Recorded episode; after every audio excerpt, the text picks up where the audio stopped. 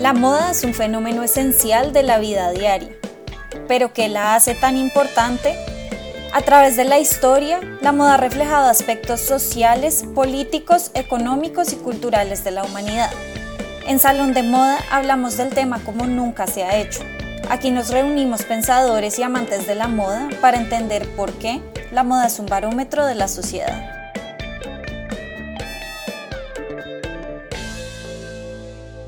Hola, soy Jennifer Varela. Bienvenidos a un nuevo episodio de Salón de Moda. Hoy me acompaña Melisa Zuleta Bandera en un capítulo que nos emociona un montón porque nos recuerda las raíces de lo que es nuestro proyecto Juntas, que es Moda 2.0, si alguno todavía no sabe, y de verdad volver a los viejos tiempos. Hoy vamos a hablar un poco sobre Colombia Moda, que es por excelencia la Semana de la Moda Colombiana y que terminó hace un par de días, terminó el pasado sábado primero de agosto, por primera vez en la historia en un formato completamente digital. Desde que empezamos a hacer periodismo hemos tenido la oportunidad de asistir a varias ediciones de Colombia Moda y vivirla en persona es toda una experiencia. Más si uno no va solo a gozársela, sino también a trabajar como nos ha tocado a nosotras y a muchos otros. Entre las pasarelas, las conferencias, actividades, entrevistas y visitas a los stands, había que sacar tiempo para escribir las notas, conseguir las fotos, enviarlas a nuestros editores o montarlas en el blog y hacerlas publicar. Y por supuesto, comer, dormir y socializar. Era una semana frenética y agotadora, pero a nosotras nos encantaba. Y creo que ambas nos dio mucho pesar no poder asistir a la edición del 2017, que fue la última, antes de que emprendiéramos la aventura de salir de Colombia. La de este año fue claramente 100% distinta a todo lo que la feria había hecho antes. De entrada, la expectativa era grande en cuanto a qué iba a ofrecer Inex Moda y las marcas participantes en un contexto tan atípico como el que estamos viviendo actualmente.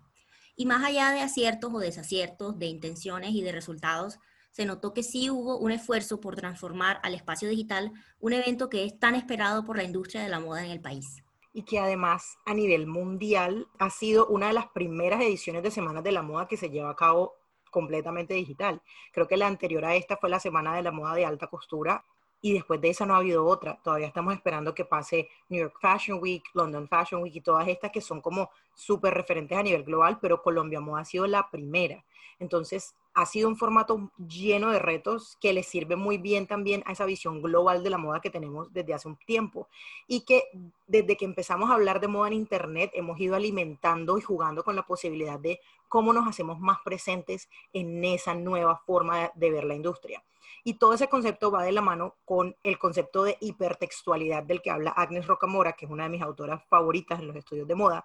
y es la posibilidad de acceder a diferentes universos de estilo y otros medios con un clic que lleva a otro y que nos va abriendo un abanico de posibilidades a distancia, todo desde nuestro computador o desde nuestros smartphones. Tal vez por eso y a nivel personal, yo creo que para nosotras esta es una de las ediciones de Colombia Moda desde que nos fuimos de Colombia que yo sentí más cercana porque todos estábamos en igualdad de condiciones, todos lo estábamos viendo desde la casa, aunque algunas decidieron producirse y otros no, todos teníamos la misma posibilidad de acceder al mismo tipo de contenido al mismo tiempo o incluso repetirlo después cuando no lo queríamos ver de nuevo. Como dice Jen, no solo para Colombia Moda, sino para toda la industria a nivel mundial, la cancelación de los eventos presenciales presentó ese desafío de encontrar maneras alternativas de crear, distribuir y presentar la moda.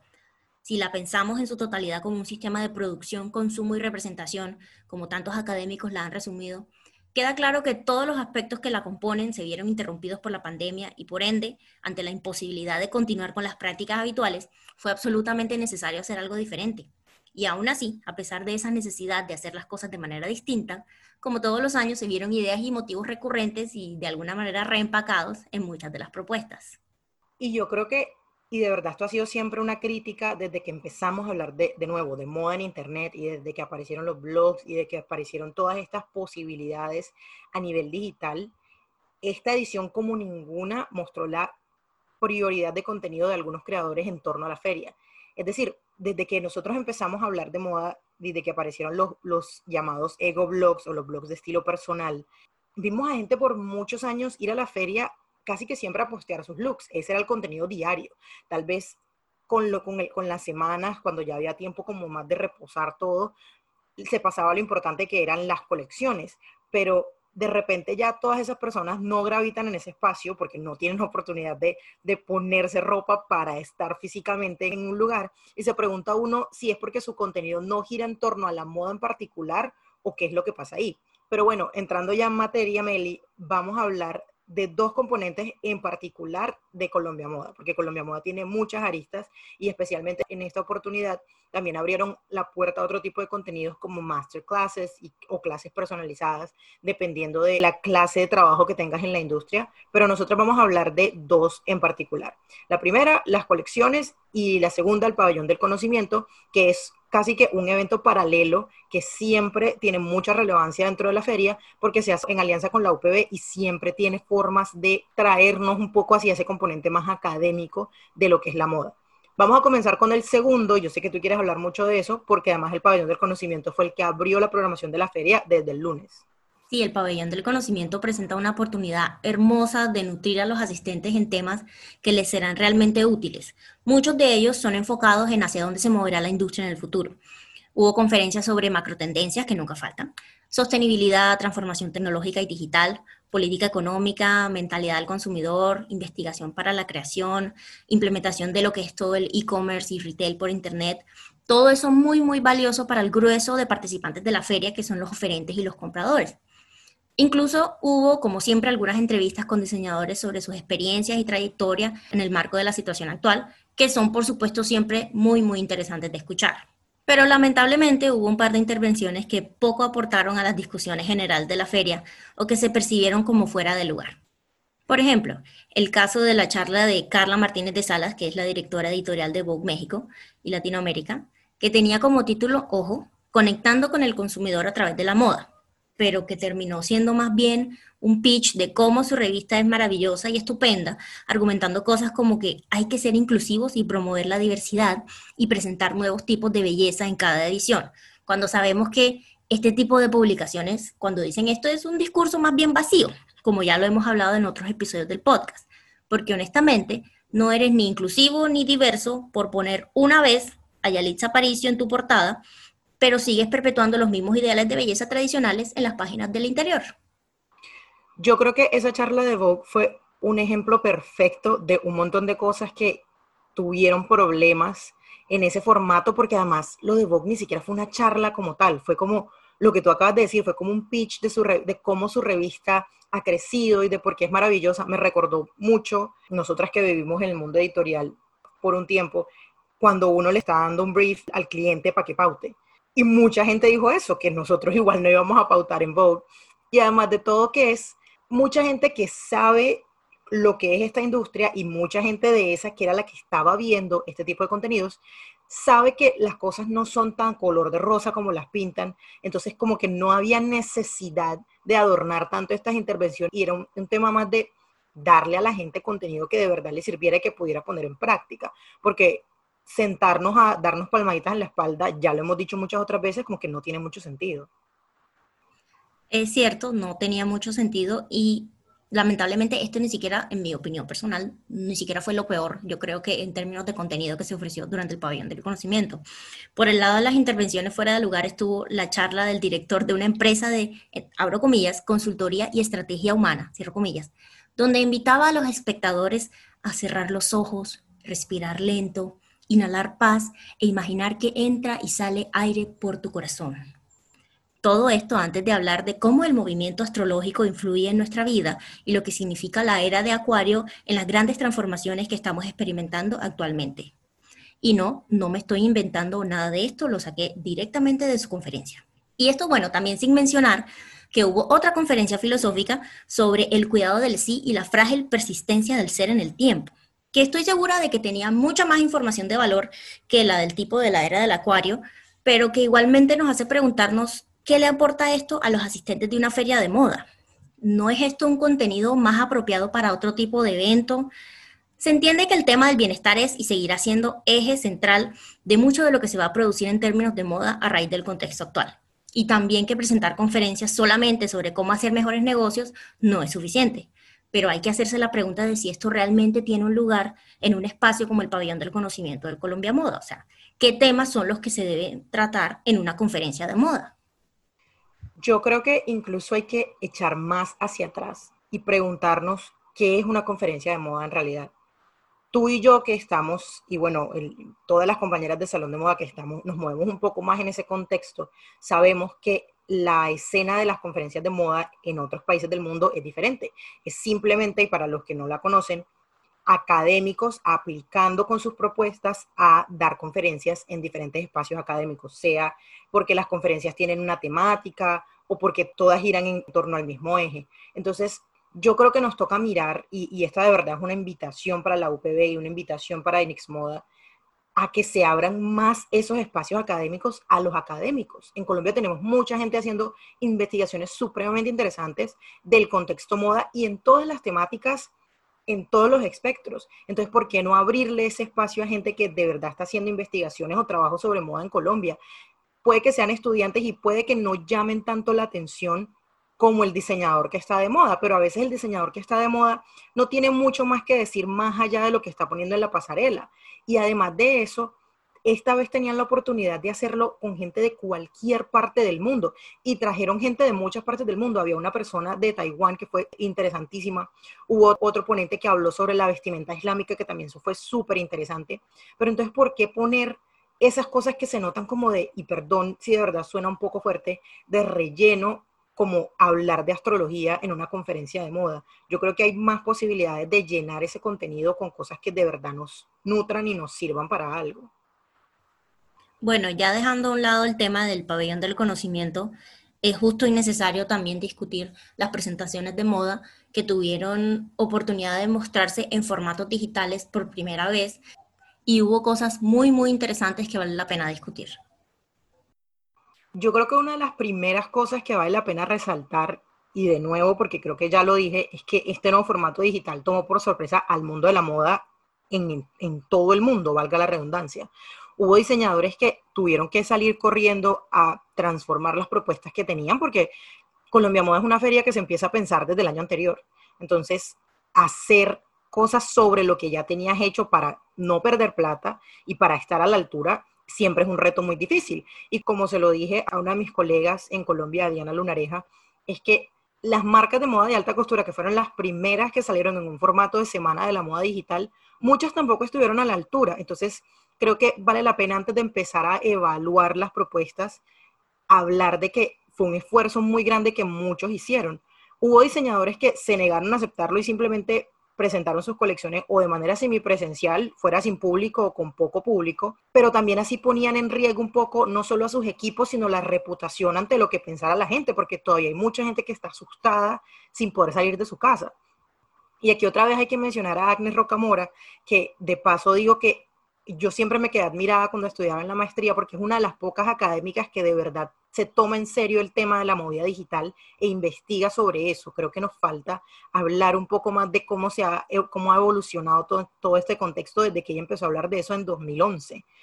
Y cuando Agnes Rocamora habla de la hipertextualidad en la moda y como negocio, nos dice que esta industria se ha tenido que adaptar a las diferentes circunstancias y cambiar sus dinámicas para satisfacer a los consumidores. Y qué mejor momento de satisfacer a los consumidores que este, en lo que los consumidores quieren comprar la ropa y consumir contenido de moda sin salir de su casa. Obviamente fue una cosa súper llena de presión, un reto grandísimo y no todos salieron bien librados y hayan salido bien o mal librados, en todas se vieron muy fuertemente estas ideas de bienestar, de estar en la casa a causa de la pandemia, de buscar seguridad en nuestros hogares y en nuestra ropa. Era claro este hilo conductor en la gran mayoría de las propuestas de las marcas y diseñadores, aunque fue evidente cuando estos conceptos estaban alineados con su identidad y cuando no, especialmente si hablamos de que muchos vivimos esos sentimientos de dejadez o de desinterés del adorno cuando nos quedamos en la casa y no salimos a la calle. Ese fue precisamente el tema de un post que publicamos por allá en abril en Moda 2.0, cómo nuestras prácticas del vestir se han transformado durante los meses de confinamiento, desde los que, como yo, nos entregamos a la comodidad y a la ausencia completa del adorno, hasta los que encuentran en esa producción personal con indumentaria, cabello y maquillaje un refugio ante la incertidumbre de estos tiempos. Si algo demostraron las presentaciones de esta edición de Colombia Moda es que estas dinámicas ya trascendieron las prácticas personales y están claramente presentes en la producción de las marcas y los diseñadores. Y en esa realidad de estar en la casa hay, yo creo, muchas pequeñas realidades de las que no todo el tiempo hablamos. Una de esas realidades es desafortunadamente la violencia de género. En todo el mundo y debido a las condiciones de aislamiento en las que nos encontramos en muchas partes, muchas mujeres se han sentido forzadas a vivir con sus abusadores, a vivir con sus maltratadores, y eso resulta en un auge de los casos de violencia física que ahora son más marcados. Solamente en Bogotá estábamos leyendo que los reportes de violencia doméstica a la Secretaría de la Mujer han aumentado en un 230% en los meses de confinamiento. Entonces, en ese marco, gente como la Fundación Avon, que mueve iniciativas para mujeres cabeza de hogar, inauguró las puestas en escena de toda la feria con Libertad, que es el nombre de la colección que Diego Guarnizo presentó, con un fashion film en el que la protagonista es Catalina García, la cantante de Messier Periné, en donde ella narra diferentes situaciones que vive con expresiones de violencia en su hogar, todo mientras está vestida con prendas de la colección, algo que se antoja un poquito yuxtapuesto de alguna manera y un poquito bizarro porque es una persona vestida con prendas algo caseras, pero no necesariamente porque está la expresión de alta moda ahí. Y esta colección está inspirada en aves que están buscando su libertad. Las piezas evocan siempre esa palabra, libertad, no solamente con las ilustraciones de aves, sino también con las siluetas, porque vemos pantalones anchos, mangas fluidas, todo en general invitando a la comodidad y en este caso a ser más libre. Y allí precisamente es cuando yo creo que entra lo que consideramos problemático de esta colección, que desde el concepto se nota creado enteramente de la mirada masculina. Diego Guarnizo es un excelente diseñador y de verdad no me, no me malinterpreten. Pero a pesar de que la protagonista es una mujer, Catalina, y además supimos después que las ilustraciones y varios aspectos del desarrollo del diseño estuvieron a cargo de mujeres, el que está al frente y al centro es Guarnizo, un hombre diciéndole a las mujeres cómo vivir una situación a la que él probablemente nunca se va a enfrentar el concepto final es decirle a las mujeres cosas como no estás sola o como a la distancia nos acompañamos. Y yo me pregunto cómo esa frase que además de sonar linda va a ser tangible para quienes de verdad tengan que buscar sobrevivir a una situación de maltrato en el hogar. Este es un ejemplo perfecto de la desconexión entre una marca y un concepto que quiere evocar y que tal vez quiere impulsar un poco forzosamente. Por fortuna no todas las marcas se sintieron tan desconectadas como por ejemplo Pink Philosophy, que se inclinó por la idea de la mujer etérea que se queda en casa y es fabulosa mientras lo hace. Esto ya de entrada es parte de la identidad de la marca y se ha visto en sus propuestas del pasado, pero en esta ocasión lo reforzaron con un fashion film con cuatro modelos en una casa de campo que viven esa vida simple a la que muchos recurrieron durante el confinamiento, solo que más maquillada y estilizada con una narración que acompañó a las modelos leyendo en casa, disfrutando de los placeres sencillos del hogar y del campo. Pink Philosophy ejemplificó perfectamente ese discurso de tranquilidad y paz como respuesta ante el caos y la incertidumbre, lo reconfortante de volver a la tierra, de gozar del presente y de darse más tiempo para todo. Así como Pink Philosophy le apostó a una esencia que es parte de ellos ya, hubo también otros que lograron muy bien adaptarse a la realidad sin sacrificar su discurso, sino por el contrario lograron mejorarlo, y son varios. De hecho, quiero que de verdad, y esto es un llamado constante, a que pensemos que no son ganas de criticar por criticar, sino buscar los puntos fuertes y los puntos no tan fuertes que hubo en esta primera edición de Colombia Moda, que no sabemos si sea la última digital, entre otras cosas. A mí personalmente me llamó mucho la atención la marca Alado, que siempre me ha encantado por su creatividad, y que esta vez se alió con la gobernación de Antioquia para producir un mini documental en el que hablan de cómo se asociaron con indígenas y artesanos para crear su nueva colección. A través de este proceso y de, todo el, producto audiovisual, pusieron en una posición destacada a los que siempre están detrás. Y eso, y eso nos encanta porque hemos hecho mucho énfasis en dejar hablar a los creadores ancestrales, pasar de hablar de ellos desde una, de una perspectiva paternalista, hablar de ellos en primera persona y dejarlos hablar sobre todo, en lugar de tomar la vocería por ellos y tratar de interpretar lo que nos dicen. En el documental de al lado, las prendas son importantes, muy importantes. Vemos molas, vemos ruanas tejidas con unas técnicas espectaculares y al fin y al cabo tienen que ser importantes porque esta es una semana de la moda, pero las voces de los creadores se escuchan alto y se escuchan de forma contundente y eso nos encanta. Otra muestra que vale la pena destacar es la de Juan Pablo Socarrás, que presentó la colección El Amor Amor como homenaje al amor de sus padres, porque bueno, la familia siempre ha sido un gran pilar de inspiración para él. En vez de tratar de acomodarse a la fuerza al hilo conductor del bienestar, él tomó otros aspectos comunes para muchos durante el confinamiento y los adaptó a su creación de una forma diferente. Primero, el fashion film que hizo fue grabado por completo desde un teléfono celular de la marca patrocinadora. Pero más allá del patrocinio, fue una muestra de que se pueden crear grandes cosas desde la casa con los recursos que se tienen. Y en este caso el recurso que se tiene que es un smartphone de última tecnología. Segundo, los participantes en la colección, todos ellos, desde el diseñador, sus colaboradores hasta los modelos, tenían tapabocas y máscaras de protección durante el fashion film de principio a fin. Eso es algo que da fe de que la vida cambió, la producción de moda cambió, la manera de presentar colecciones cambió, y eso hay que asumirlo, respetarlo y actuar en consecuencia.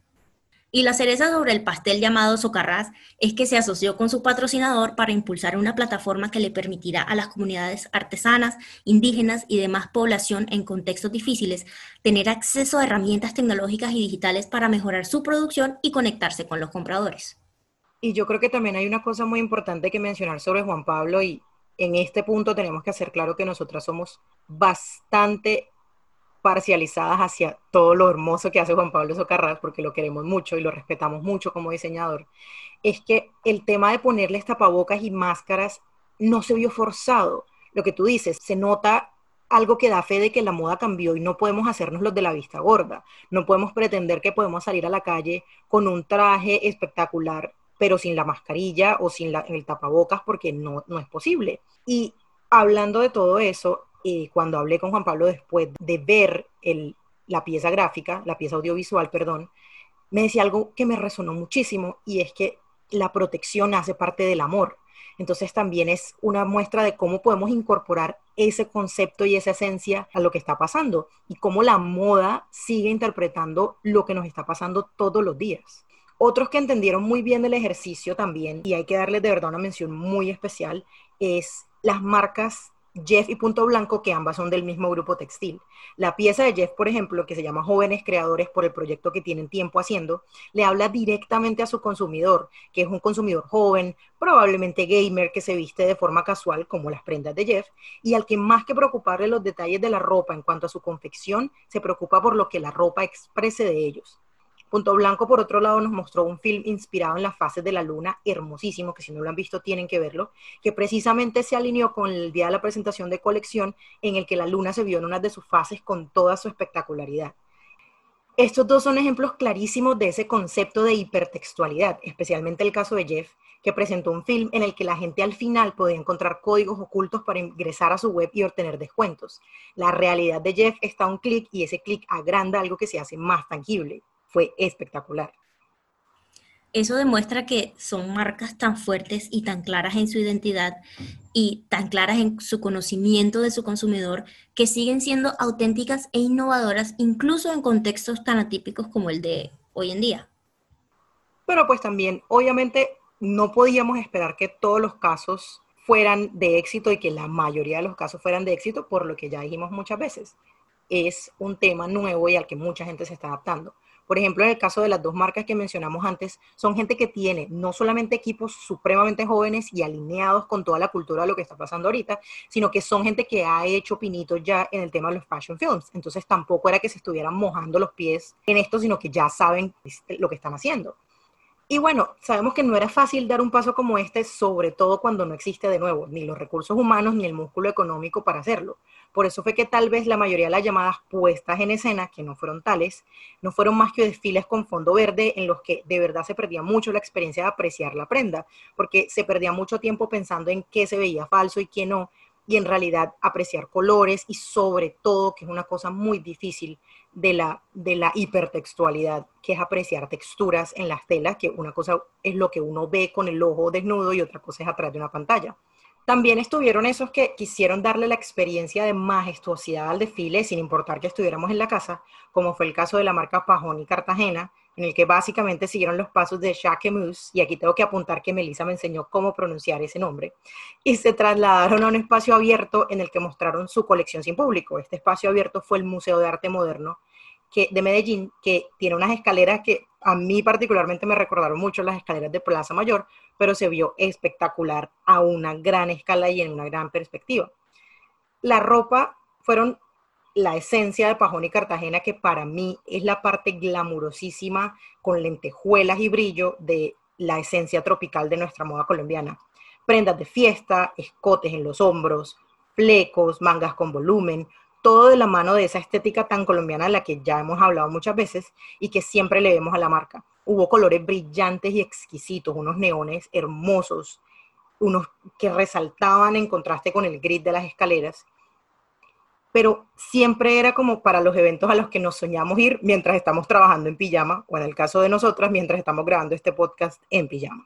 Ciertamente todo fue hermoso, pero no fue precisamente práctico. Y a mí de todo esto me resuena mucho pensar que hace mucho tiempo el aspecto material de la moda, las prendas en sí, dejaron de ser el centro de las semanas de la moda y de los desfiles, que ahora vemos adornados de distintas maneras. Esta vez y este año, en vez de hablar de pasarelas, de los sets, de los adornos, pasamos a hablar de todos los aspectos que rodean la producción audiovisual, desde la música, desde la producción, la parte técnica, hasta por qué pusieron a esa modelo sin tapabocas en la parte de la, del desfile. Y ya cerrando, creo que más allá de los aciertos y los desaciertos de Colombia Moda, es increíblemente valioso todo lo que se hizo en términos de buscar nuevas maneras de hacer lo que se viene haciendo de la misma forma desde hace décadas. Y no solo en términos de las presentaciones de moda, sino también en la plataforma de negocios, que es el motor real, aunque poco visto, de la feria. Es enorme el esfuerzo que implica reinventarse, así estemos cansados de esa palabra. Y lo es más aún si no fue algo que nació espontáneamente, sino que prácticamente fue forzado por las circunstancias. Si algo debe quedar de esta experiencia de una semana de la moda 100% digital en Colombia, es que sí hay formas diferentes de pensar, crear y difundir la moda. Y aunque estas nuevas maneras son susceptibles de padecer los mismos defectos y de ser tan problemáticas como las tradicionales, igual son necesarias no solo por el momento en el que vivimos ahora, sino para la evolución misma de esta industria. Y yo diría que no hay ningún otro mejor contexto en el que usar la palabra reinventarse que reinventarse en cómo contar tus historias de moda. Y bueno, eso es todo por hoy. Esperamos que este resumen y esta reflexión de Colombia Moda 2020 les haya gustado y sobre todo nos haya puesto a pensar. Insistimos en que todo lo que estamos hablando aquí sí es a tinte subjetivo, pero no es a título personal y que nos ayude a avanzar en nuevas formas de contar las historias de moda en la industria de nuestro país, que son muchas y son muy valiosas y de verdad merecen ser contadas. Y así como nos escucharon, también nosotros queremos escucharlos a ustedes. Compártanos sus opiniones, sus percepciones de cómo vivieron la feria y nos vemos la próxima semana en un nuevo Salón de Moda. Salón de Moda es producido por Culturas de Moda en alianza con Moda 2.0. Agradecemos a Fer Cárdenas por la música, a John Jairo Varela Rodríguez por el diseño gráfico y a Macarrubio por la edición del audio. No olviden suscribirse al podcast si les gustó este episodio. Nos pueden seguir en redes como arroba culturas de moda y arroba moda 2 subraya 0.